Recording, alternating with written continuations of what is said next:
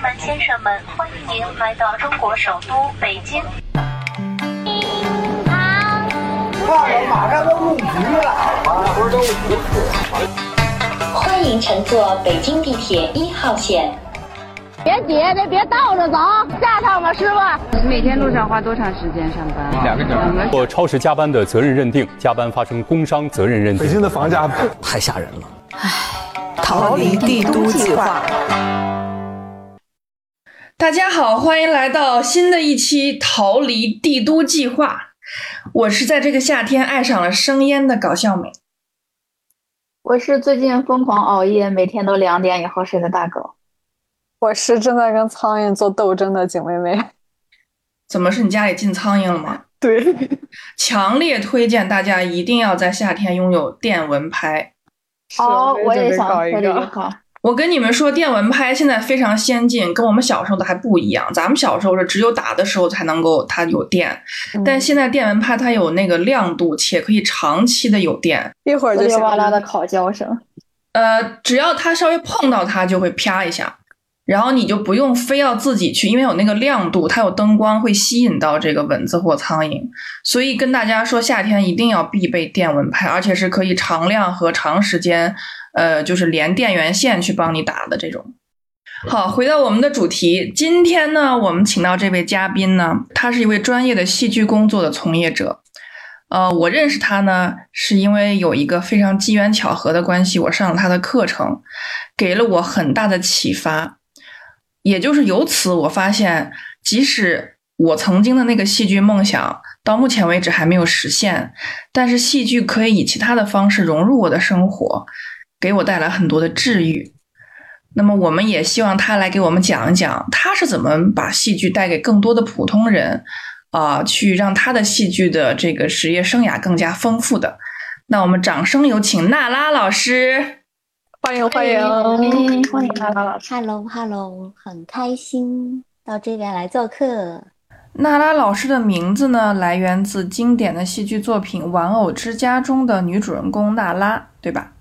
对。中文的这个字就是一个女字旁的一个“娜”和“拉”，提手旁的“拉”啊。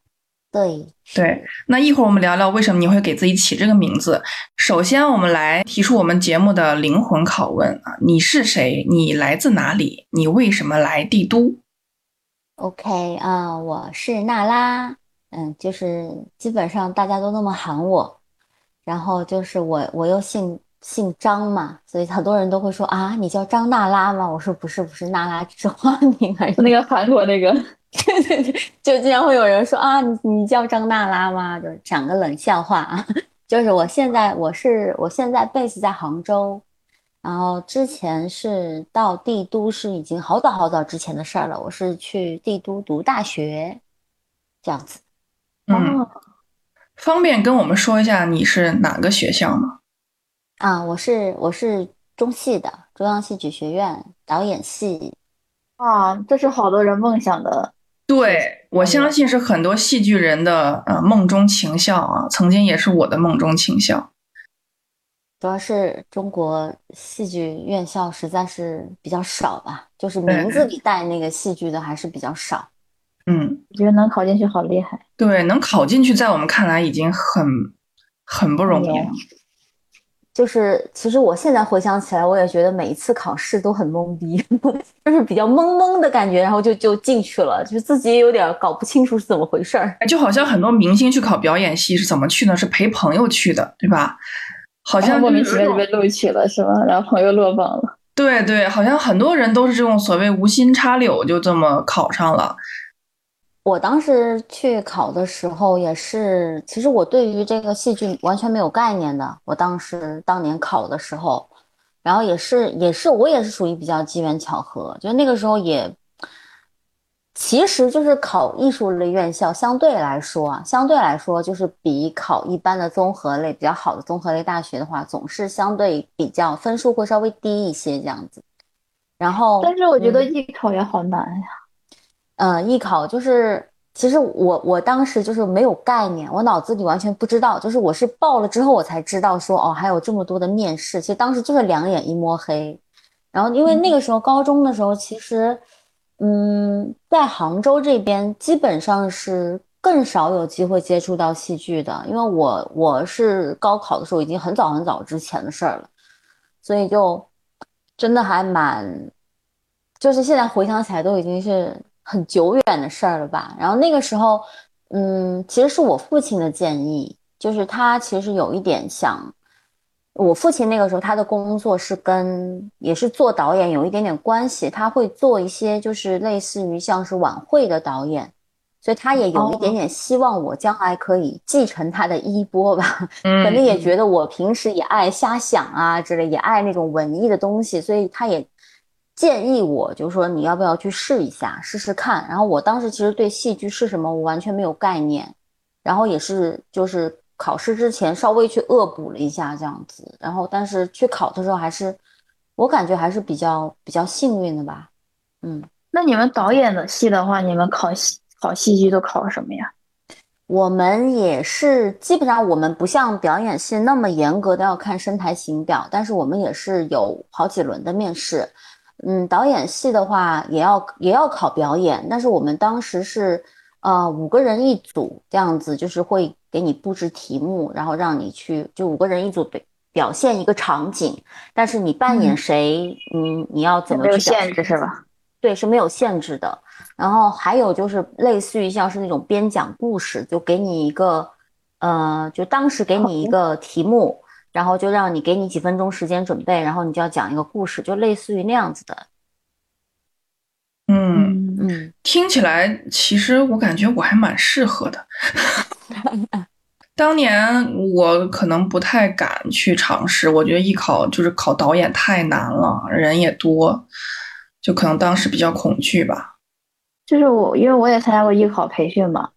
然后当时就是有那种让我们就是那种什么表演上面像天性解放什么的，就是让你去演一些什么动物啊，什么那种。就是跟自己日常生活很很不一样的，我就觉得我很放不开，所以我我对这个学戏剧的，不管是导演还是表演，我就觉得很，我一方面觉得离我很遥远，一方面我就我就很好奇，这个到底就是他具体是怎怎怎么样去学习的？对，嗯，其实相对来说，我们导演系没有像表演系一样对你的表演的要求有这么高。然后当时我的我印象特别深的就是我进学校之后，我们老师经常说的一句话就是，哎，咱们导演系都是歪瓜裂枣，对表演就不要要求太高。但是但是相对来说，就是在戏剧学院里面也会有一个约定俗成的，就是大家都爱到导演系看他们的毕业的作业，无论是大戏也好，毕业作业也好，大家都比较爱看导演系的，因为导演系的作品相对来说会比较好看，成熟虽然说可能。演员没有那么那么漂亮，然后表演没有那么想法是对对，但是导演系的小品也好，片段也好，毕业大戏也好，总体说来觉得是会看上去可能更更有可看性一些吧。哎，这里我想插一个问题啊，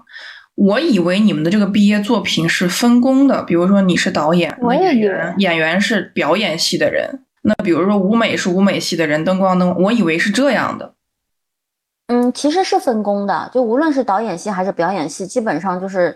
你就什么都得干。但是在中戏的话，相对来说其他方面没有，就是不会有那么高的要求。就是除非是，嗯，因为我当时进中戏的时候，我们那个年代还没有，说实话，我我是没有进过黑匣子的。我们都是在排练厅里面。黑匣子是什么呀？黑匣子就是有点类似于一个像小剧场一样，要看每个学校的配置。现在基本上都有了，就是一个一个剧场，他会把一个一个像教室一样的地方，然后把墙都涂成黑的，然后给它弄上幕布，弄上灯光，然后呢，有有一些那个黑匣子里面是有座位的，就是会有一些，比如说是那种嗯可伸缩的那种座位啊，或者下沉式的呀，它不一样，还是要看你这个学校有没有钱，或者说你怎么去设计你的黑匣子，其实就是有点类似于一个表演的空间，但是这个空间就是。就像我在我在嗯我在利兹的时候，我们是有好几个黑匣子，然后我们其中有一个黑匣子，就是它有那个有点像是那个下沉式的那个座位，那个座位平时是收起来的，收起来呢，它这个空间就是用来我们平时上课，或者说是做一些活动，但是把他们把那个座位就是放放出来之后，它就是一个下沉式的一个小剧场，就这样叫黑匣子，我们叫黑匣子，就黑的像个匣子一样。我记得好像是这个章子怡他们九六级的这个表演系，嗯，说刚上学的那段时间，人都抑郁了，就觉得自己什么都不行，啊、甚至就是说要想退学，甚至还有一个淘汰制。啊、我不知道学导演系，那如果是要以后成为一个能够主岗主主主管全局的导演，是不是要求更高？你的课业量和压力更大了？嗯，其实我觉得我进学校之后，我好像很快就找到了自己的定位，就是天生就是干这个的。也也也不也不也不完全是，但是我就觉得就是，嗯，我就印象中就是，好像进学校，反正也是应该是过了不久吧，然后我们就是要进入到，比如说有一些很小小的那种小品，单人小品啊或者什么的那种，嗯，排练的时候。其实刚开始的时候，我真的是一点概念都没有，因为我是没有接触过的。但是我们班当时是就是有一些同学都是有一定的基础的，他们是自己自己学校里面就是有有参加过自己学校里的培训，或者别的地方有过那种嗯、比较长时间的培训啊，或者说他们也是有一些也是从各个院团里过来进修啊什么的也有这样的情况。所以我但是我是完全没有接触过戏剧的，所以一开始也是。非常的懵，但是我在看了大家的表演，听了老师说了一些就是原理之后，然后我就感觉我进入到的那个状况就比较快。我就记得还是大家还是在做那种两个人的很小小的那种小品，还在讨论家长里短的时候，我就已经开始排音乐剧了。但是我我排的东西都是属于那种比较偏向。偏儿童向一些，但是没有那么儿童剧。就是我是比较喜欢用儿童剧的形式来探讨一些大人的问题，但是我们的老师就非常喜欢我的那种展现的方式。就是我也觉得可能也有一些些天赋吧，对于对于展现这些画面啊，或者说我想展现的一些东西，就是当时好像就是有很强烈的那种想要诉说，想要把我心里的一些想法通过舞台上的一些东西展现给大家看。其实我是完全。不懂一些导演手法的，但是当我把这个东西排完之后，可能一个很粗略的，但是老师就会说：“他说其实你刚才你在你的那个小品里面，你已经用到了很多的导演手法，你知道吗？”我说我不知道，完全没有没有，就是完全没有概念。但是可能就是在实际的过程中，我脑子里就会有画面这样子。嗯，那你是以前有呃，因为父亲的关系有接触，还是说你你以前在入学之前有什么？嗯，爱好呀、特质呀，能让你有很多想法，以及怎么去表现的这些想法。我是完全没有接触过戏剧，就是我连戏都没有看过，就是我当时也是完全不知道话剧是什么。但是是在考这个学校之前，嗯，我去找了一些，比如说类似于像茶馆啊、雷雨啊，就是有那种影像资料嘛。然后我第一次去看，我才知道哦，原来那样是话剧。但是我看的时候我就非常喜欢，就当时一看我就已经有非常喜欢的感觉了。然后我印象很深刻，我当时进了中戏之后，我们去看的第一部话剧，真正走进剧场看的第一部剧是，呃，青年实验话剧团的，就是叫那个《青春竞技游戏》，也非常有名吧这个剧。嗯，当时我看的就是冯宪珍老师的版本。就是他是演这个剧非常的有名的，当时我这这也是我人生中走进剧场看的第一部戏，然后就真的完全被震撼了。就是我也是从那个时刻开始，我就就爱上戏剧了。我能看他的版本确实太幸运了。就当时，因为当时就是我们学校里面看戏是会会送票的，所以也不需要我们自己。哎呀，嗯，花钱，然后我们就经常去各个地方，就是会给我们送各种各样的票去看戏，还是蛮幸福的。嗯，所以就之前在在进学校之前，我没有接触过话剧，但是我从小就是可能爱瞎想吧，嗯，就是我觉得我画画面思维、画面思维能力比较强，嗯、然后对，又是因为我父亲是做音乐方面的工作的，我可能对音乐也比较敏感一些。嗯，这样子，嗯。那你觉得你从呃很懵懂的状态到专业学习了戏剧之后，对你的改变是什么呢？其实我在进中戏之前，我觉得我一直我一直都感觉我自己是对自己这个人是没有定义的，就是我我我就感觉我就是个很普通的高中生，就身无长物。然后我的那些所谓的就喜欢艺术、喜欢写写作，然后喜欢瞎想这些东西，其实。在普通高中里来说，就是完全是不占优势的。就是我的人那个高中时候，大家都是觉得你要成绩好才行嘛，对吧？但是我好像，对对对，就是我这种所谓的长处，好像在普通的高中里面，就是并不是那么为人称道的东西吧。然后，但是我是感觉我是真正到了中戏之后，我开始去尝试去。展现我自己想想说的一些东西，然后并且得到了老师的肯定之后，我才有感觉到说，哦，这是我人生中第一次被人肯定我身上的对某些特质或者我身上的某一些长处，然后我才会更加努力的。就是一个是感觉因为自己被认可了，嗯，然后另外一方面又是觉得其实戏剧本身就是很吸引我。所以就是感感觉找到了我的人生方向吧，就是从那个时候开始就没有想过离开这个行当。哦啊！我感觉你好幸运，就是对我也想大学开始就找着了自己的方向，是自己擅长且喜欢的。就是有一点像是之前一直是从来都没有被这个世界看到过，就是我感觉我这个人是。隐形的，就是从来没有被世界认可过，然后忽然被认可了，走对了地方。对对对对对，然后又是我心目中很很很向往的、很热爱的艺术殿堂的嗯专业的教授，然后就是他在认可我的时候，我觉得也是对我就是莫大的肯定吧。就是虽然说工作了这么多年之后，怎么讲呢？就是。对戏剧的感觉就特别像是老夫老妻，是吧？也有就是想过一百次离婚的那种念头，但是就是始终也也会觉得，就是我从来没有想过跳槽，从来没有想过转换跑道。嗯嗯，也有一方面是觉得，我觉得我离开戏剧这个圈子，我不知道我能干啥了，这样子。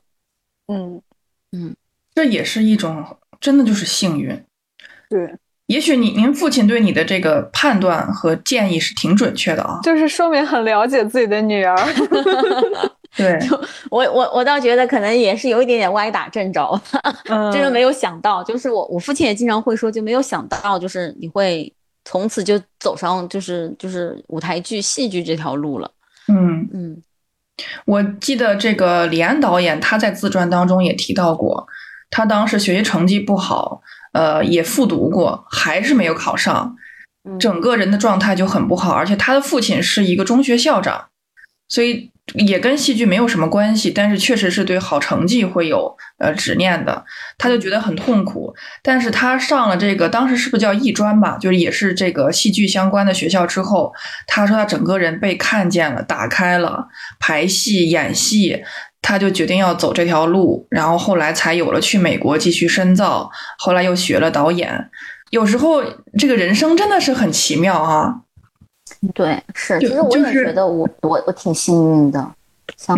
嗯相较来说。那走出校园之后，呃，你很显然就是你从你在继续做这份工作嘛，对吧？相关的工作，嗯啊，那你是马上回到家乡呢，还是有继续在大城市继续打拼一下？其实当时我毕业之后，我是挺想留在帝都的，嗯，但是因为那个时候就是，嗯，是我毕业是二零零八年左右，就很早很早的时候，就在那个年代，其实基本上你就算从中戏毕业了，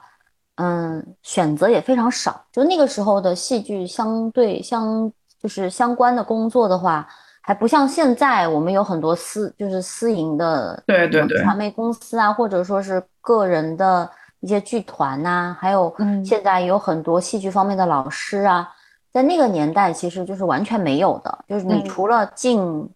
比如说省啊或者地区啊市啊，都是那种话剧团之外，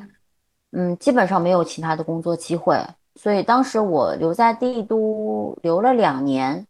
然后就到上海去工作了，就是到上海也是找了一份工作，但是也没有做很久。就是那个工作其实是和戏剧不是那么有关系，但是就是是就是在那个上海译制片厂，嗯呃，做译制导演，但是后来也进去之后也发觉，就是他们是有一个自己的生态体系的。就是虽然说我对配音、对译制这种也很感兴趣，但是发现自己很难融入，就很难融入他们那个生态体系。后来也就也就出来了。出来之后回到杭州之后，就进了我们当地的呃话剧团实习。那个时候还是实习，就是不可能一进去就可以工作这样子。嗯就在那边工作了，就是实习工作了几年，然后一直到我选择再出去读读硕士，这样子，我一直都是在话剧团。嗯，在话剧团是做呃从实习到导演是有这样一个过程，对吧？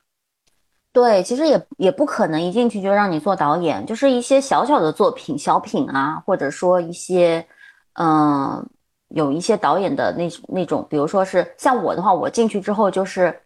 呃，给导给邀请过来的大导演们做导演助理啊，做副导演啊，然后场记啊那种什么的都会都会做。但是我是非常幸运的，因为我当时进了话剧团之后，刚好赶上话剧团改制的末期，就是因为话剧团改制之后，他们就要自负盈亏了嘛，就是相对来说整个节奏啊各方面运营的方式都会不一样。所以我当时进去的时候，我其实有赶上话剧团改制的尾巴，所以我还是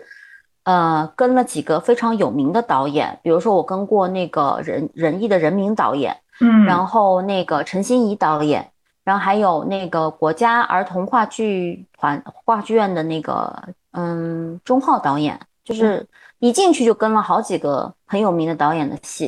因为当时他们还是话剧团还是会邀请一些有名的导演来排戏，然后我们排戏的这个时间也拉得很长，就不像现在，现在我觉得应该各个院团差不多都十天半个月就排一部戏出来。我们当时是就是排一部戏的周期还是很长的，会做很多的准备工作，所以也是，嗯，我感觉我还是蛮幸运的吧。就是出进刚进入有一个很好的学习机会。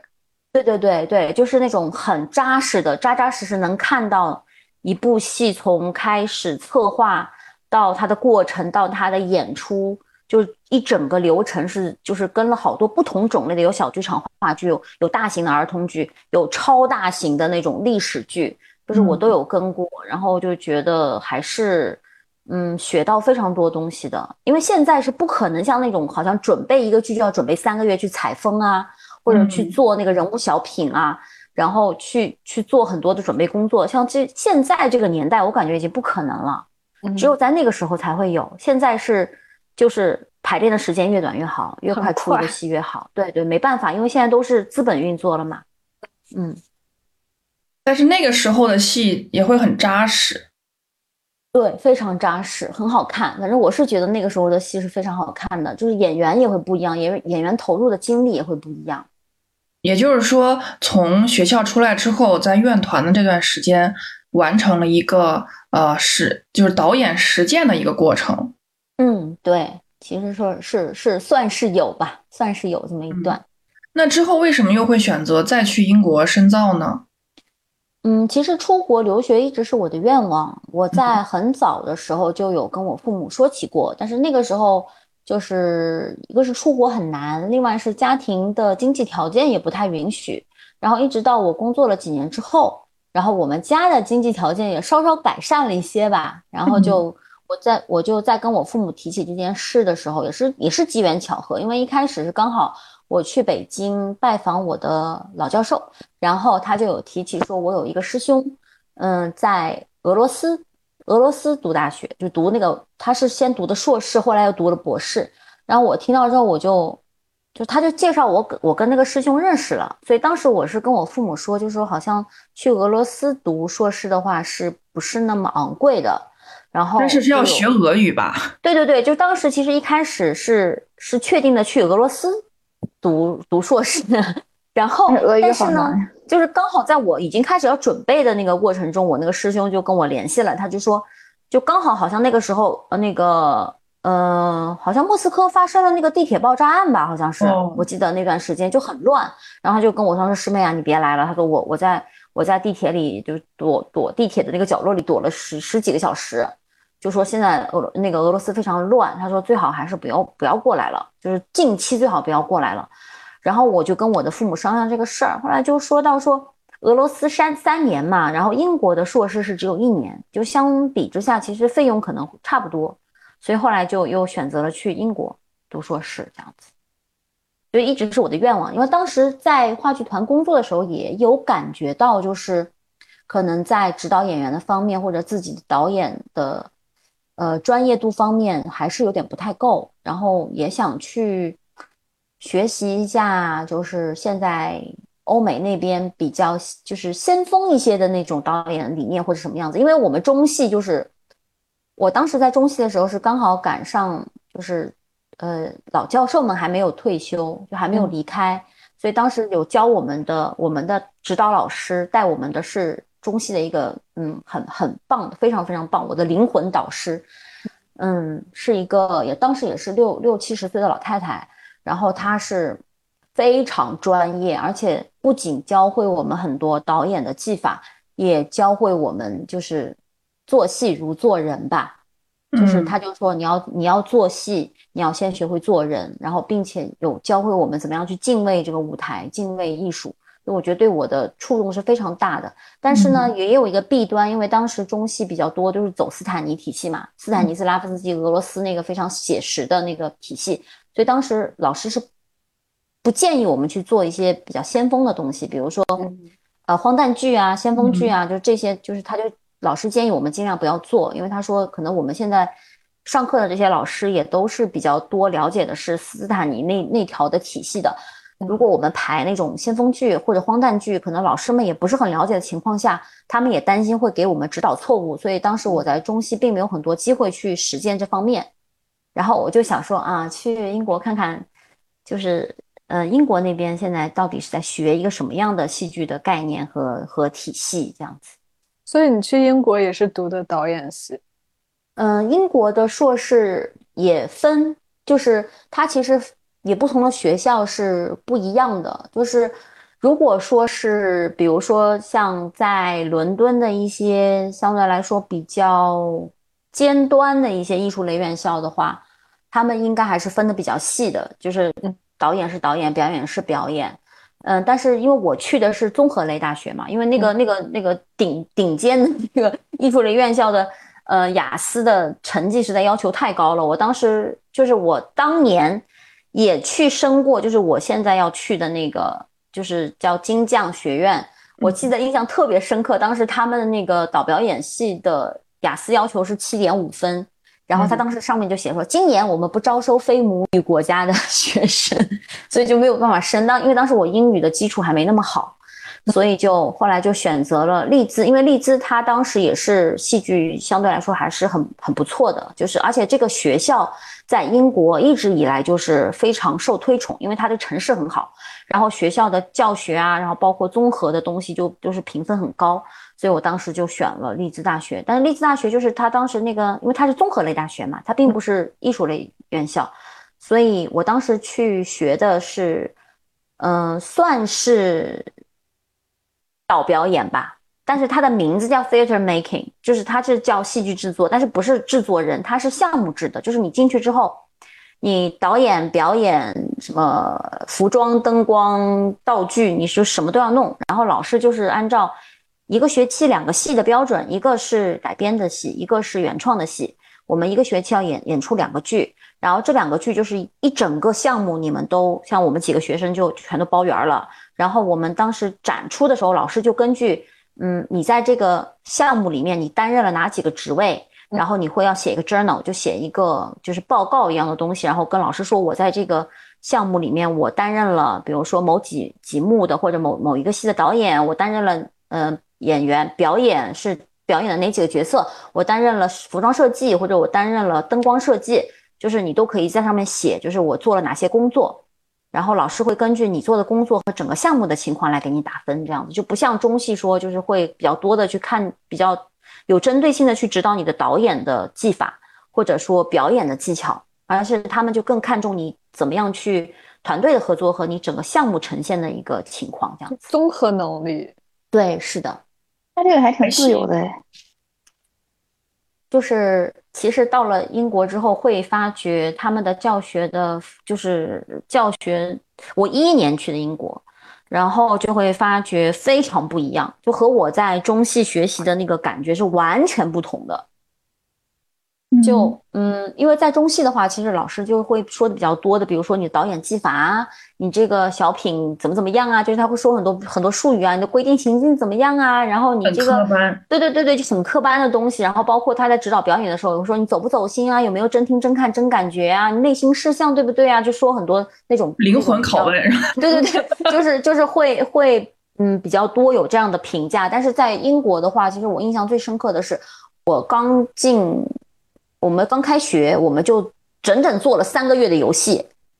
就三个月啥也不干，就每个星期老师会邀请各个不同的外面的老师，然后带着我们一起做各种不同的工作坊，就是真的是什么样都有，就是那种神神叨叨的也有，然后很 很像小朋友做的也有，然后有很多是非常有创意的，就是跟我们做各种。那那个给你给你那个后面戏剧教育应该也有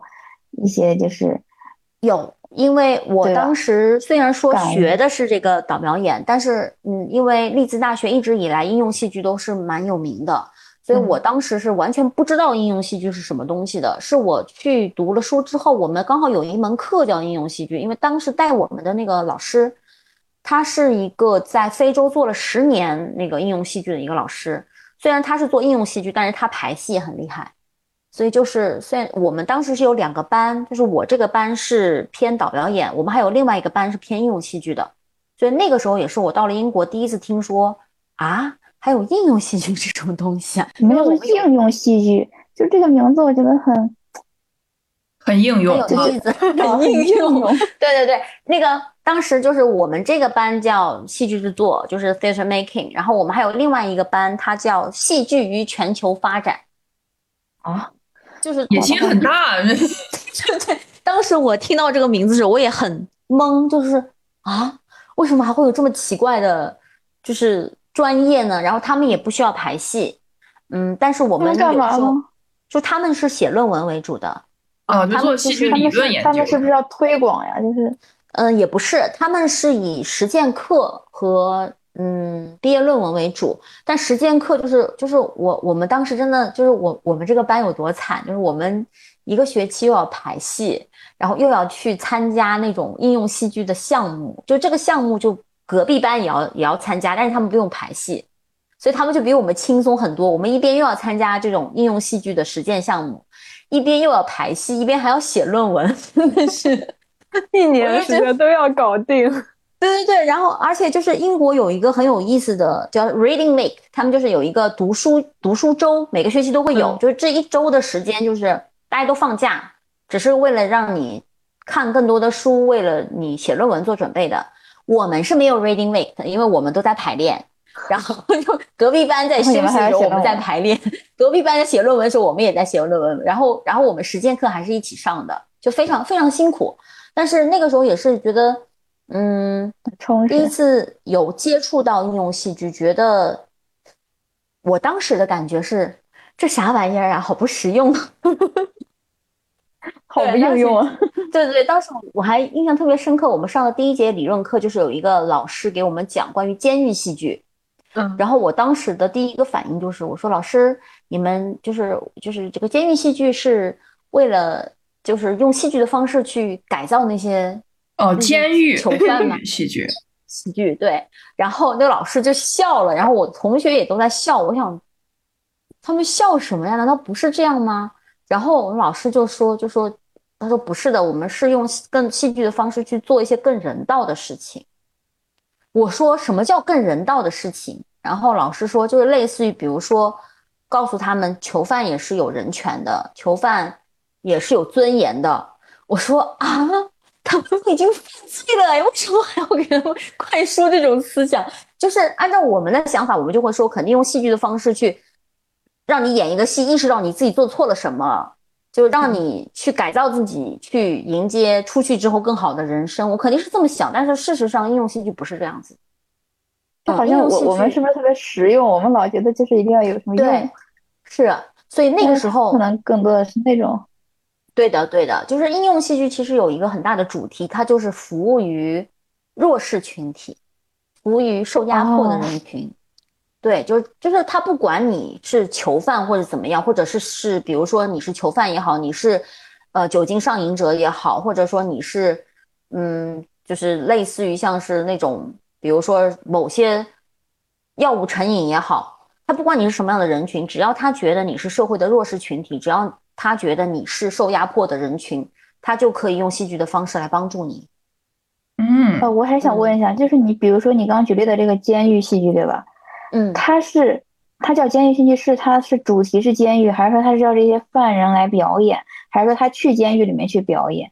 呃，他是会跟就是相当于说是戏剧工作者会到监狱里去，然后跟监狱里的犯人一起去完成一些工作，但这个工作形式是什么样子，是由你这个项目决定的。就是一般来说，这种项目都会有一个主题，这个主题是什么？哦然后你你想要借用这个主题去跟这群犯人要达到一个什么样的目标，它都是有，它是相对来说比起像用戏剧的方式去排戏，排一个戏到舞台上去给观众看，它是更偏实用性质的，它会有一个嗯主题目标，然后你要怎么样完成，你要达到一个什么样的效果，但是它这个具体你要怎么去做这件事情，其实还是要看你的策划的。就是我在当时，我说实话，我当时一年，我更多的是花了很多精力去放在我的，比如说自己的就是排戏上面。然后呢，这个呃应用戏剧的这这一块儿，它其实也算是其中一个一门课程，就是算一部分学分的。但是我当时的感觉就是，我整个人都是懵的，就是我上完了一个学一两个学期的课，这个应用戏剧的实践上完之后，书也看完，论文也写完之后，我依旧不知道它是干嘛的。我当时就是他种了一个小种子下去，能不能发芽不知道。对，就是它就是其实就是类似于像这门课就告诉我说，我我在去英国之前，我只知道，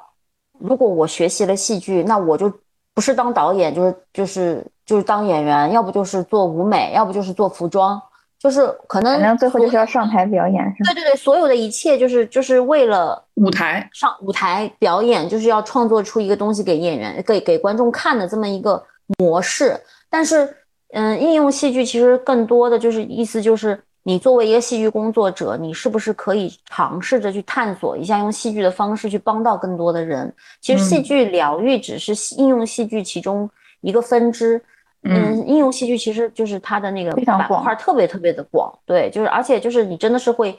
就意想不到，就是我我反倒觉得应用戏剧它不是，我觉得它不叫它不应该叫应用戏剧，它应该叫戏剧应用，就是你 想戏剧能怎么应用？对对对对对，他就意思就是说，哎，别别光想着上舞台表演，因为表演只是一种单向输出。那我们有没有更多的方式可以让观众参与其中呢？就是我们就是探索它更多的可能性。对对对，就是用戏剧探索更多的可能性。它不仅仅只是在舞台上面单向的说用表演的方式去诉说导演或者说这个创作人员的一些想法，而是嗯，观众也可以有自己的立场可以参与进来，这样。嗯，你知道我想到什么吗？消失的她，他们不就是是吧？他们就是一群戏剧工作者，但是他们为了拯救她的闺蜜的那个，啊演了一出大戏。嗯，好像也是某种形式上的戏剧的 沉浸式表演，沉浸式。就是我想你去英国读这个应该是完全不一样，就我觉得语言很难吧，表演，然后你你去排戏哦，他肯定很多台词啊，很多想法，然后很多是那种很讲究的东西。还有文化差异。对呀、我就觉得哦好难啊。就怎么讲呢？就是就是我现在你有回想碰到过什么就是那种让你印象深刻的那种那种经嗯？有啊有啊，因为我上我上一次去是十多年前了嘛，一一年，但是那个时候其实我已经也有，我等于说高中毕业之后我就没有再怎么学过英英语，就是虽然在在中戏时候也学，但是你们懂的嘛，艺术类院校其实大家都没有 把这种文化课很放在心上，就是都去都去上课，然后也也都考试了，但是其实这个英语水平是完全不足以说支撑说我出国的。所以当时其实一开始我决定要出国的时候，我去呃，去就是找了一个中介，那个时候的中介还是属于那种不是那么成熟的中介，就那个时候还是出国，还是就是我说我要读戏剧，就是属于中介里的老师都完全没有听说过，还有就是可以申请这个专业的，当时就 出国的留学的人也不多，嗯，就是读戏剧的几乎就没有，所以那个时候老师就跟我说，他说，呃，他他给我做了一个测试，然后他就意味深长的看着我说。这一年，要不你试试能不能考到雅思五分吧？他说五分是最低标准，这样你可以出去读预科。他当时这么跟我讲，因为我当时英文实在太差太差了。但是就是我就是因为我想出国的愿望实在太强烈了，所以我差不多学习了三个月，我就考出六点五了。结果那个老师觉得很不可思议，因为他本来想的是我你是怎么学的呢？嗯，首先是，其实是，其实雅思考试是这样，就雅思考试它是有有应试技巧，就有一些应试技巧。就当你的英语程度如果说比较差，呃，就是那你就可能会用到比较多的应试的技巧，就就是你可能不需要听懂整段对话，或者你不需要看懂整篇文章，你也可以有一些比较投机取巧的办法。可以让你就尽量多的，但是你还是得要有基础嘛，你不能说自己啥也看不懂，那你再怎么样都不行，对吧？嗯，就是至少就是说，比如说，因为他那个雅思考试难度太高了，他就是比如说听力啊，或者说他那个呃文章，就是即便是我现在我之前考的七分嘛，就即便我现在考到七分，我也是没办法完全看懂的，所以就是在难度这么高的情况之下，还是必须要用到一些技巧的东西，就是老师会教你。嗯，你是你你是有找那种培训机构去？对对对，就是还是要系统的，就是首先你的语法、你的词汇还是必须要积累的。我当时还是就非常努力的，就是没日没夜的学，而且我当时一非就是非常幸运，我遇到了一个非常优秀的呃英语老师，他帮我就是在很短的时间里就把就把整个就是英语的语法的体系整个帮我就是理了一遍，然后而且很快速，就是一下子就能记住。然后就就等于说是就帮我把那个什么什么就是简单句、复杂句之类之类的什么什么什么介词、副词，就是什么语语语法的结构，就整个就捋捋了一遍，然后我大概就有概念了。如果你不知道这个东西，你作文都没法写。所以当时，而且因为可能那个时候出国的人少，就是呃，可能初中生出去读高中，高中生出去读本科这样的比较多，所以大家英文水平可能都。就一般般吧，嗯，然后竞争没那么大是吗？对对对对对，就是感觉可能要求没有那么高，嗯，大家水平都都差不多，可能去考口语都有点那种结结巴巴，嗯，但是我有一个优势，虽虽然说我英语基础不怎么样，但是我口语的发音非常好，所以就是就我当时果然是学戏剧的，就是模仿语音能力比较强，然后就是有一个诀窍，就是演嘛，就是就是。从 近到想象自己是一个非常 地道的英国人，就是虽然我口语不咋地，但是我要演出来让你觉得我口语非常好的样子，自 信自信。对对，你看，这就是这就是戏剧应用，就是可能你你如果整个状态是放松的，即便你说的不太好，但是那个老师可能也会有一种就是哦，你的英语好像还蛮不错的那种错觉。所以我我真的还蛮幸运，我当时第一次考的时候，我的。我的写作和口语就已经都有六点五分了，但是第一次考我的听力比较差，我听力考了五点五就没到嘛，因为他是学校要求是必须所有的课都要到六分以上，然后我考了两次，第二次就就全部都通过了，这样子就还蛮顺利的，就申请学校什么各方面都很顺利。是不是在英国学戏剧的这个学生，嗯，也是来自于世界各地？呃，还是说，嗯，其实没有，就是在英国学戏剧的，如果学导表演这种的话不多。当时我不是说了，我们分两个班吗？然后我们这个导表演班，其实我就一共就三个人，因为英国其实英国本地考研究生的人也不多，因为英国本地的学生他们考研究生，父母是不会帮你负担费用的。除除非是家里比较有钱的那种，所以像我的另外我们班三个同学，另外两个女孩全是英国本地人，然后他们的那个学费都是自己贷款的，他们就是以后还还得要去还这笔贷款，就反而不像我们 还是有有父母支持啊或者怎么样。然后另外一个那个戏剧全球发展那个班就很多不同的人种，有乌干达的，有韩国的，有印度裔的，然后有呃。奥地利的，反正就是呃有有五个同学，果然是准备全球发展了。对对对，就可能应用戏剧相对来说，反而就是来自世界各地的人比较多。学导表演的话，其实那个时候还没有很多。但是我刚到英国的时候，我的英语是完全不够用的。就是我当时去的时候，就是我连上课都不怎么听得懂，交流就更加别说了嘛。就是勉勉强强能能考出雅思，但是去了国外之后，就是完全不一样的状况。所以当时刚进去，我们就要开始讨论、开会，就要开始排戏了。啊，我慌，所以我当时有跟我的老师和同学说，我说对不起，我的英语没有那么好，所以如果说一开始就要排戏的话，我可能会跟不上。所以当时我我我的老师就，嗯，就是我们。一群人在设计这个第一个戏的时候，就给就为我量身定制了一个角色。那个角色本身就是一个中国留学生，所以他而且他有点神神叨叨的，他就不需要说很好的英语，很好是吧？对对对，就是让我演一个神神叨叨的中国留学生，所以我的语语言就没有那么好，就不需要有这么高的要求，就演我很感激，好棒呀，真的很棒，就就是就是。嗯，所以我现在对对利兹大学的印象非常非常好。我觉得他们的教学就是老师都非常负责任，而且就是呃很人性化，就是对留学生什么的都我觉得是很人性化的，不会说因为我是外国人就是给我穿小鞋啊，或者有什么歧视啊，或者说好像啊就是还是对我有一些就是照顾的。嗯，而且就是我是觉得我有听到有一些在别的大学上课的，就是。同学，他们我们在交流一些的时候，他们有有说过说，嗯，有遇到一些情况，就是一整年没有没有学到什么东西，也会有这样的情况。但是我是觉得利兹大学整个的课程设置是非常好的，所以我觉得我还是也是很幸运的。嗯嗯，这样子。所以你再去读也是去英国吗？哦，对对对，我我今年就下个月下个月中我还要再去读一个再去读二硕，就二硕就是完全是应用戏剧了。那我想问一下娜拉老师，就是你在英国排戏，因为他们不走斯坦尼这个体系，对吧？嗯，就是而且又是呃世界各地的人一起排，所以我想这个过程肯定和你在中戏这种差异很大，或者或跟在国内院团是不是差异也很大？嗯，其实差异的话，因为我们只是学学生嘛。所以就是不会像院团一样有这么一系列的，就是我们自己也是导演也是演员，我们相对来说会比较自由。而且当时就是我们只有我们这个班是排戏的，所以我们就一共只有三个人，就是我们挑选的戏也很有限，基本上，而且现在欧美说实话，基本都是以小剧场为主，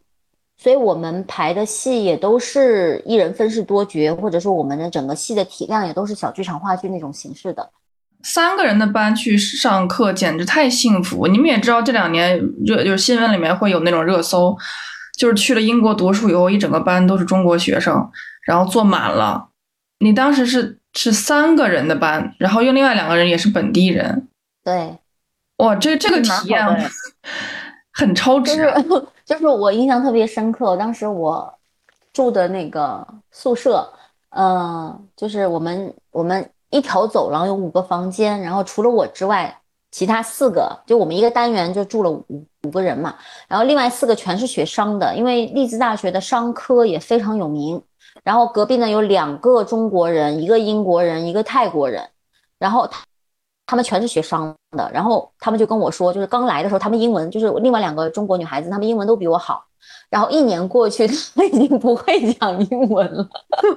因为上课里百分之九十九全是中国人，连老师都是中国人。然后一开始老师中国老师还用还用英文上课，上着上着发现全是中国人，然后又开始用中文上课，就很离谱。然后他慢慢的就是就是英文，因为不用嘛，就是身边全是中国人，就是只有上课是英文的，就是资料考试是英文的，就他们英文退步其实蛮快的。但是像我，因为我。我身边全是外国人，就我 身边没有没有亚洲人的，对，没办法，而且就是，嗯，因为我们排戏又有接触比较多的那个文本啊，然后又要去说啊什么的，嗯，我当时也有一个很幸运的一点，就是我当时两个英国同学，一个是利兹大学就是戏剧系本科毕业上来的，所以他就是戏剧的这块儿扎实，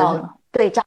然后另外一个同学他本科是爱丁堡。大学读的那个英国文学，所以他文学功底很强。所以当时我记得印象特别深刻。呃，我我的毕业论文写的是塞缪贝克特嘛，就写《等待戈多》的那个那个那个嗯剧作家，因为他在他在英国也是非常有名的嘛。嗯，当时为什么会选择他做我的毕业论文的那个主题，是因为我们刚好排了他的三个后期的短篇作品，当时也是我们三个人一致决定的。我当时很开心，因为我的目标之一就是希望在英国能够实践一下荒诞剧和先锋剧。嗯，然后当时选择了这个贝克特三个剧的，我就非常高兴。但是当我们开始排练的时候，我就彻底的崩溃了。就是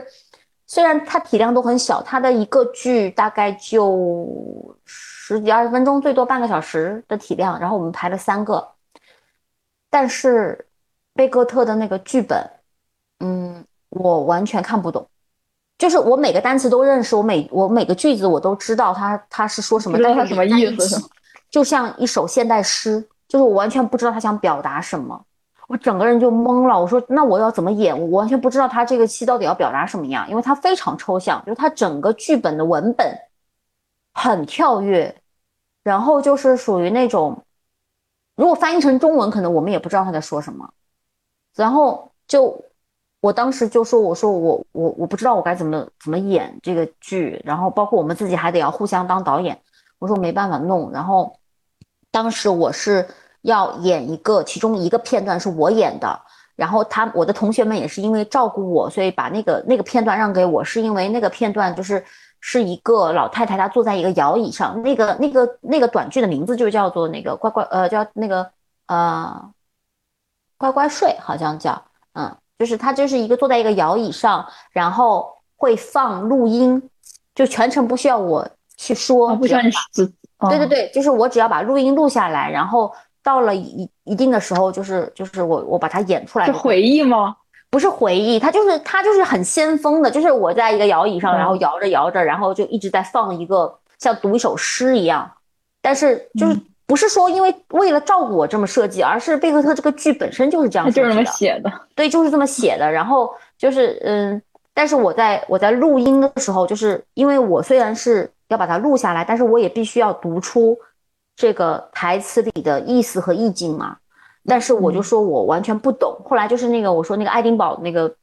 英国文学毕业的同学，他用英文一句一句的给我翻译，告诉我说哦这句话可能代表的意思是什么，然后这句话可能代表的意思是什么。对，而且他文学功底非常好。而且你们三个其实每个人擅长的方面都不一样，那合在一起就很完美。对对对对对。然后会不会是你们当时你们老师考虑的意思？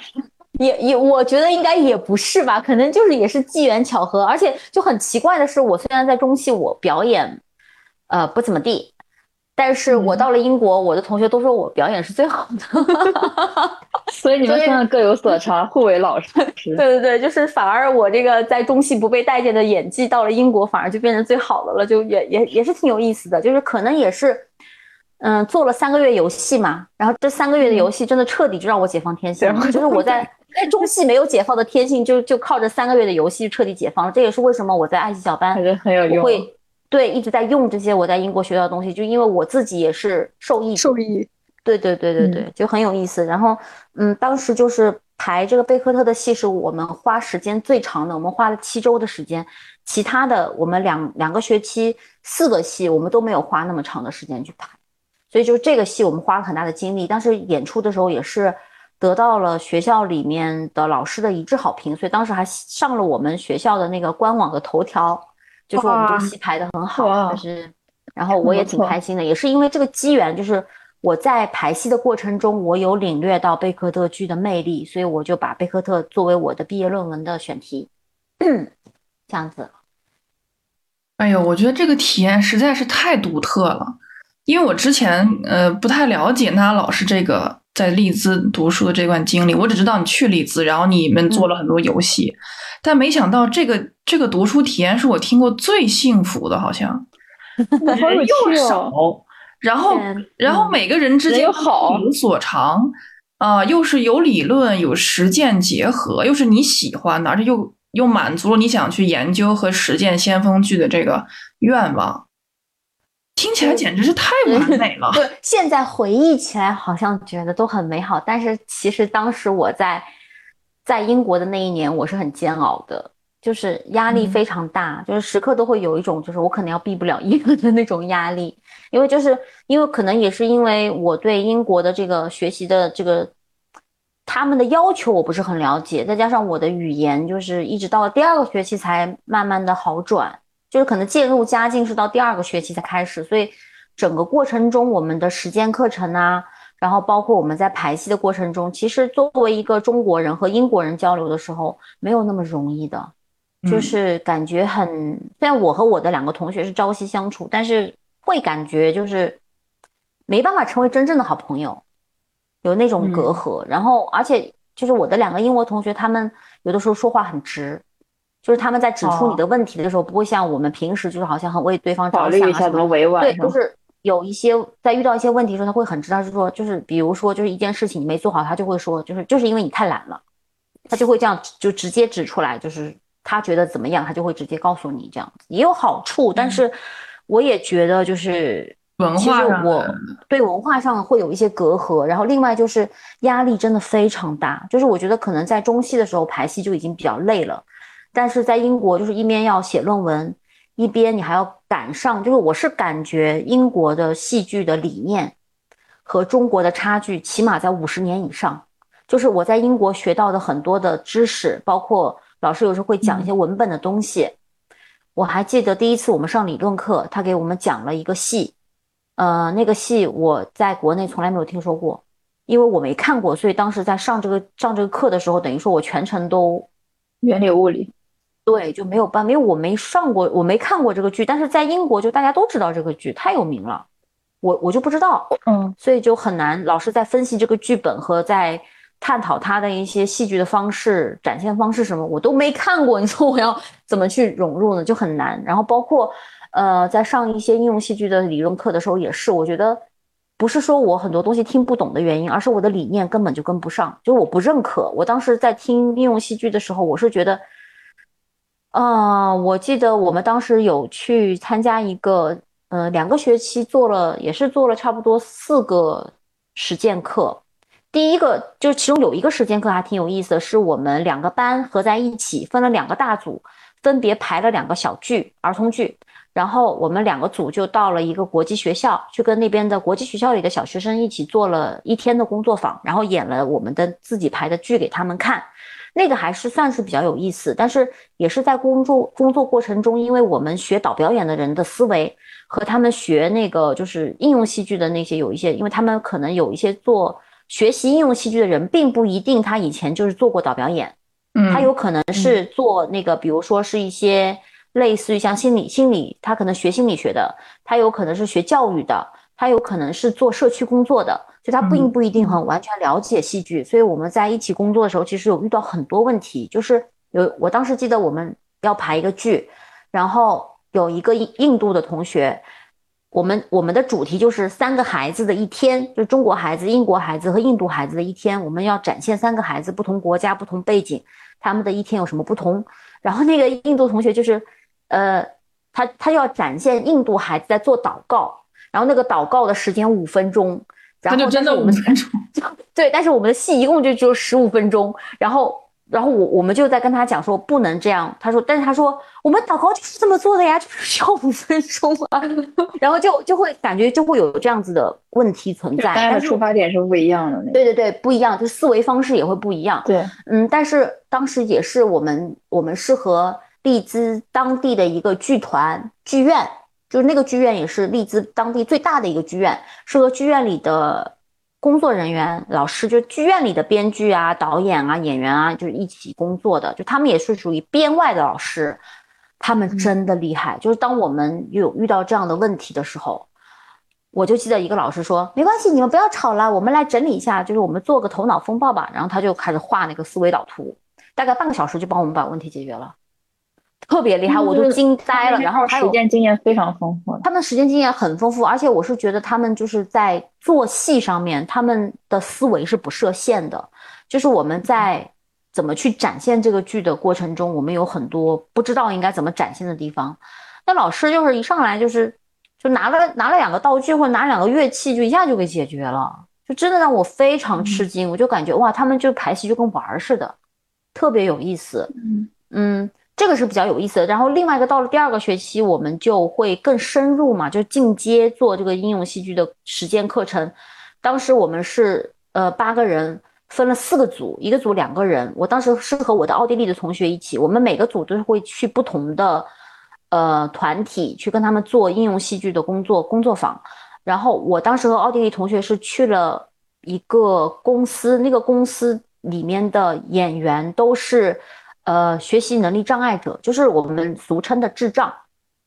但是他们是经过专业训练的，并且是拿工资的专业演员。他们每年都会排戏，然后会去全国甚至全世界巡演。然后，但是他们的演员全都是就是学习能力障碍者。然后我们当时去排的时候，其实我是当时是压力最大的时候，因为我当时还在排戏。嗯去跟那群演员就是做工作坊的时候，一方面是我完全不知道，就是我们虽然设设定了目标。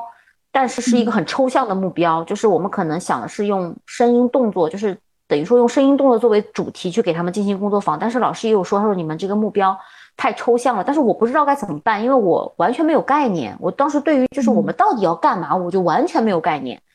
然后当时去做了，我们大概做了有三个月的工作坊。前面几次就是我在去做工作坊的时候，我是很懵的，就是我是很紧张的。一方面是他们是那种。对他们虽然是，嗯，他们的就是行为什么都很有有专业基础是吧？但是对，但是他们的行为，他们的就是能能力和智力还是停留在像四五岁的小小朋友，就是有的时候跟他们，有他们说话可能我也会不太听得懂，然后我跟他们交流的时候也会需要我非常明确，就是但是我又很担心我的英文不够好，所以当时那段时间我压力非常大，经常失眠。前面。我们老师会定期过来给我们打分嘛，就是他到会到现场看你的表现，然后给你打分。前就前半段我的分数都很低，老师也会一直跟我讲说你你要放更放开一些，但是我我真的非常紧张，我不知道怎么放开，一直到后半段才慢慢好起来。就是嗯，就是我是感觉在摸索出来门道了，还是就慢慢有点放开了，我就觉得。反正都分数已然这样，不如就还不如自己玩开心一点，就反而因为这么想，反而就放开了很多。就是我也觉得我在做这样的事情的时候，我的脑子里其实并没有把他们当成和我平等的人来对待，我还是会觉得就是会觉得他们是弱势群体，他们怎么样？但是可能这种思维本身是不对的。嗯，但是在那个时候我没有意识到。嗯，我跟笑美，咱俩是不是去看过这样的剧？咱们看过一个在北京的活动，就是这个导演他带着，呃，一帮有自闭，我记得是自闭症的自闭症儿童，嗯，对，做做了一个练习，但那个不是戏剧，就是明显感到这些孩子会有各种各样的情况状况，不可控的那种行为。对对对，但刚才娜拉老师讲到的这群呃这群人，他已经是能够去做专业的表演，说明他们确实很有方法去训练这些，长期训练。对的，把他们当做首先，你你你你你不要把他当成弱势群体，你把他当成可以成为专业演员的人，这一点就很了不起了。其实我觉得我最大的问题不是说我不相信他们，而是我不相信我自己，是我不够自信，不是说我好像就是因为他们其实没有什么，对吧？对，是是因为我觉得我我总是觉得我自己可能做的不够好。嗯。应该是这样子。你刚才讲到说，你认为当时你体验到的中英国的戏剧理念跟国内比，比我们要领先五十年。这个我听完以后，我觉得也蛮震撼。你觉得是哪些方面？除了刚才我们讲到这些东西之外，是哪些方面让你觉得领先这么多？因为你刚才也讲到，就是中戏它的这个教学体系是斯坦尼体系。嗯，呃，我不太了解英国的是什么体系，但是刚才你讲到这个理念的问题，已经不是体系的这么简单了。嗯嗯，是是，就是其实，嗯，应该说现在全世界除了有一些特定的流派，比如说什么，呃，铃木忠志的他那个流派啊，或者有一些大师们他们自己总结出来的一些表演流派之外，大部分的，就是无论是欧美的也好，哪里的也好，基本上用的就是表演教学方法的最基层还是来源于斯坦尼的。但是呢，像我觉得像英国的话，他们就是会生发出一套自己的东西，就他们并不是说一板一眼按照呃表演员的自我修养上面怎么写就怎么做，而是他们会用自己。因为英国在英国其实有很多，我觉得很有很多戏剧人，他们是会有一些在实践中总结出自己的一套方法的。就比如说做游戏就是对吧？但这种做游戏的方式其实有很多也是来自于应用戏剧的，就是戏剧里的东西其实都是相互穿插的。你要说这些到底来自于哪里，其实你也说不清楚。就比如说我我那个之前在在学应用戏剧绕不过去的一个人叫他是那个叫呃奥古斯托。波瓦这个人，就是他，他既是应用戏剧的鼻祖，然后也是他的一些教育理念，也就是就是演员训练法法的一些理念，也影响了，就是嗯，就是教育戏剧的东西。然后他的一些演员训练法又被运到运用到演员培训里面去，所以就你就很难说，就是到他到底来自于来源于哪里呢？可能就有很多的。呃，戏剧工作者他在自己实践的过程中，他融会贯通了很多东西，他就全部都用到了一起。他只要好用就可以，但是基底肯定是还是，呃，斯坦尼体系的那套东西作为基底，但是它会生发出很多不同的教学方式啊，有些是用游戏啊。但是你比如说在中戏的话，它可能游戏就作作为你最最最基础，比如说。呃，解放天性做一些，比如说人物模仿啊，什么动物模仿啊，然后做一些简单的一些一些一些游戏啊。但是我觉得斯坦尼体系里面对于演员的训练，其实做游戏很少的，他都是他一开始上来都是比较多的，都是属于融入情境的，要你去从模仿这个人，对对对对对对。但真正游戏这一套好像还是从欧美那边过来的。但是它是有效的，它是非常有效的。但是现在已经说不清了，就是到底是谁的方法，谁的就是大家都互相 融会贯通吧，所以就很难说清楚到底是具体是什么流派、什么体系或者怎么样。嗯，但是我觉得领先是这样子，主要是比如说在英国，就是英国每一个城市基本上都会有一个非常好的剧院，一到一个、两个、三个吧，就是可能不等。然后这个剧院是常年对外公开演出，就有点像上海的那个话剧中心那种形式的。那个是在英国，哪怕很小的城市里面都是有一个这样的剧场，就哪怕再小它都有。然后常年对外公开演出，然后你随时想去看戏就有的看，就是所以他们这个整个氛围就非常好。然后再加上就是，我是觉得英国人普遍啊，就是他们的文学的修养相对来说都是比较好的。就比如说。嗯，我去英国就是说到贝克特，好像他们都知道，但是我其实我只知道，我只听过这个人，但他的剧作，他的他之前还写过很多散文小说之类的，我都没看过。但是，嗯，他们好像在这块儿就相对来说会比我们更更深入，可能他们的，嗯，之前比如说高中、初中这种教学里面比较多的，就会让鼓励你去看更多的文学著作啊，或者怎么样啊，就是跟我们这种纯应试的肯定还是会不太一样的嘛。然后再加上就是。我是觉得，嗯，在英国看戏很便宜，就是你在哪里都能看得到，并且你很方便，然后也价格也不贵。但是你就想一下，在中国，你就说就是常规我们买票进戏进剧院去看戏这件事情，十年之前你能想起来吗？就是其实你回忆起来，好像真正，除非是在北京、上海，对吧？是的，你像在杭州。我记得我零零九年、一零年回到杭州的时候，除了那种专业院团、省市级院团，可能有的时候会有一些固定的就是演出，但他这个演出也是因为他有指标的嘛，每年，嗯，好像来看戏的观众也不多。但是你要说商业演出，几乎没有吧？那个时候好像几乎就是没有，就是然后剧本，我当时在中戏的时候，除了我们中戏自己的图书馆。你要到外头去找一个剧本是找不到的，就是你要排什么戏你都找不到，你就英文版也找不到，中文版也找不到，电子版也没有。那个时候连互联网都没有，就什么都没有，就资料都没有。然后我在英国那个时候，我选贝克特做我的毕业论文的时候，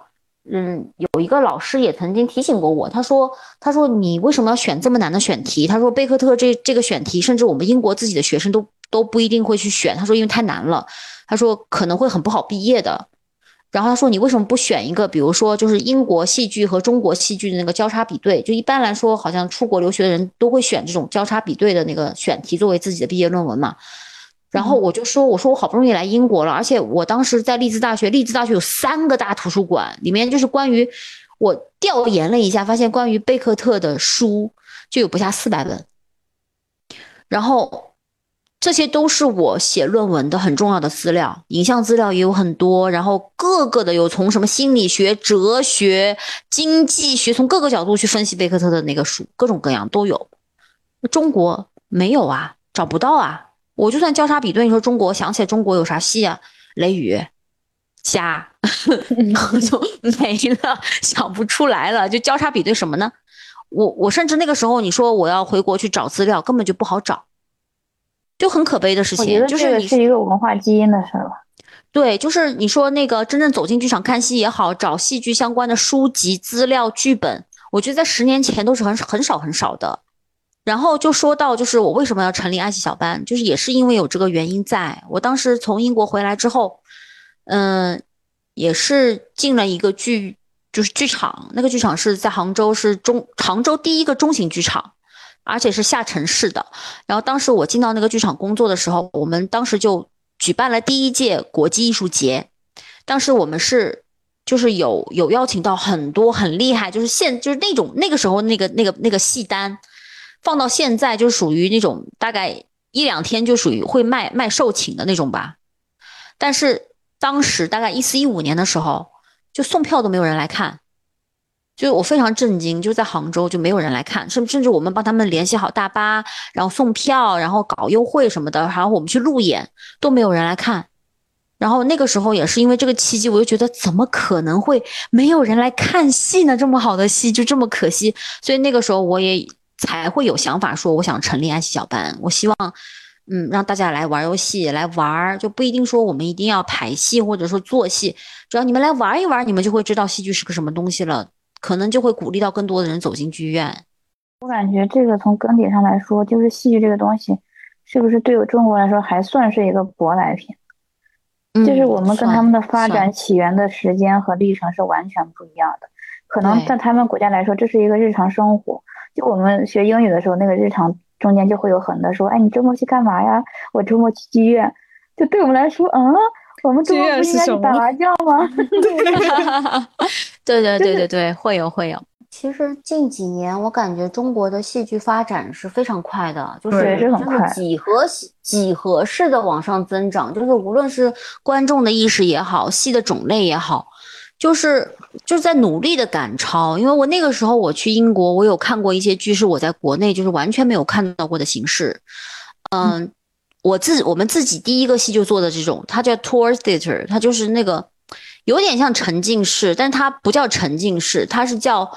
呃巡游戏剧，就是它是会，我记得我当时刚到利兹，刚好是他们建城市建立六十周年，它有一个纪念。纪念活动是免费的，就是你到那个城市中心的那个有一个美术馆，然后你去免费报名，他会给你发一个发光的，就是会闪闪光的一个很中二的小徽章，然后他就是每每一组不超过五个人，然后他会给你一张地图，然后你就跟着这个地图标注的这些点，到每一个点都会看到一个就是非常就是和和他那个场景结合在一起的一个一个沉浸式的戏剧表演。他而且他表演的形式很多样，有那种，嗯，有这种静态的，有嗯很就是那种装置艺术的，然后也有很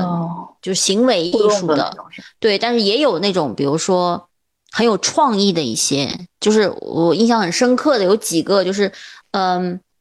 有一个有一个电话亭。然后你走进去，然后他就就你走进去之后，你就可以接起一个电话，然后电话里面就有一个人在跟你说，就是好他已经离开故乡很久了，然后他非常好像是类似于像你的爱人，然后他说我非常想念你什么，我给你这个形式很多哎，就是他说我给你留了一个礼物，他说等到电话挂掉之后，他说那个电话旁边有一个小电筒，他说你把那个电筒打开，它就是一个荧光的嘛，然后他就用那个就是你平时看不见，但是你把那个紫光灯打开之后。就是电话亭里面全部用荧光笔写的那个“我爱你”，非常非常浪漫。然后还有是就是在一个嗯公交车站里面，有一对聋哑的聋哑人的情侣在吵架，但是其实你看不懂他们在说什么，你只能看懂他们的肢体语言。但是最后就是这个男孩就就是这个女孩要走，然后最后这个男孩就拉住了她，然后就拥抱了她，就结束了。有好多就是这种类型的，就是他会在这个城市各个角落或者不同的地方上演各种各样有意思的创意的戏码。然后就是会让你感受到哇，这个就是这个戏剧真的是跟这个城市是融融入一就融进一体的。然后那些艺术家们的想象力有多么的丰富。然后就是看到后来，我是从下午去看的，一直看到晚上才全部看完，因为他要走，就是他每个地图的每个地方，就是如果说你不打车，你要走路的话，差不多都要走个十几二十分钟才能走到。所以就是看完都已经晚上了。然后当我看完再走到这个城市的时候，我始终都会有一种。我身边的人到底是路人还是演员的错觉，很有意思，就非常有意思。所以，但是当时其实英国有很多这种类型的，就是可能在当时在国内听都没有听说过的表演形式，但是在当时在英国就已经很常见，而且很成熟了。